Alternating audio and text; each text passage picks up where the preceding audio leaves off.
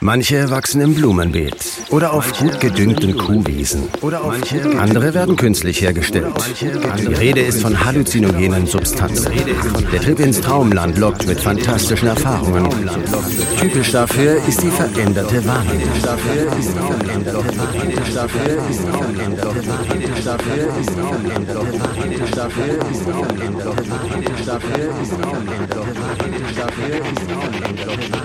Thank you. yeah you're my hooker